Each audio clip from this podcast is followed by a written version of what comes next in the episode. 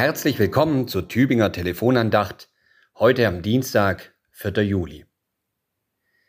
Wer festen Herzens ist, dem bewahrst du Frieden, denn er verlässt sich auf dich. So können wir im Buch des Propheten Jesaja lesen, Kapitel 26, Vers 3.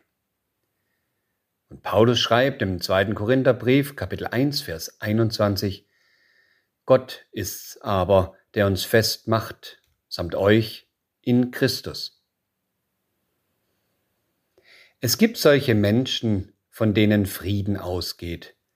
Sie kennen sicherlich auch so eine Person. In ihnen scheint eine Ruhe zu sein, eine Kraft, eine Hoffnung, Geduld, Gelassenheit und manches mehr. Anders als die Fahne im Wind lassen sie sich nicht allein von dem bewegen, was auf sie zukommt. Sie scheinen auch bei Gegenwind an dem festhalten und in dem bleiben zu können, was sie zu ihrer Lebensart gemacht haben. Sie reagieren nicht einfach und schon gar nicht automatisch, sondern sie handeln aus dem heraus, was in ihnen ist. Jesus scheint so einer gewesen zu sein. Er hatte die Ruhe weg, auch als der Sturm tobte. Er konnte seinem Herzen folgen, auch wenn andere auf Gesetz und Ordnung verwiesen.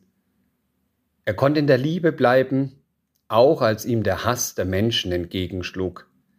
Ja, er verbleibt in der Gottverbundenheit, als der Tod ihn von allem trennte. Gott ist's aber, der euch festmacht, samt der, Entschuldigung, Gott ist's aber, der uns festmacht, samt euch in Christus. Dieses Verwurzeltsein, das können wir gar nicht machen. Gott macht's, hat's gemacht, es ist schon längst geschehen. Wir sind in Jesus und seiner Art und seinem Wesen festgemacht. Jesus hat sich uns mit seinem Geist verbunden.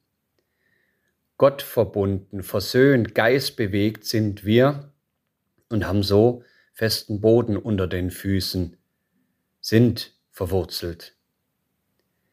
Wenn die Stürme also toben, es unruhig zugeht, die Dinge ins Wanken geraten, dann könnten wir uns auf diesen festen Boden berufen.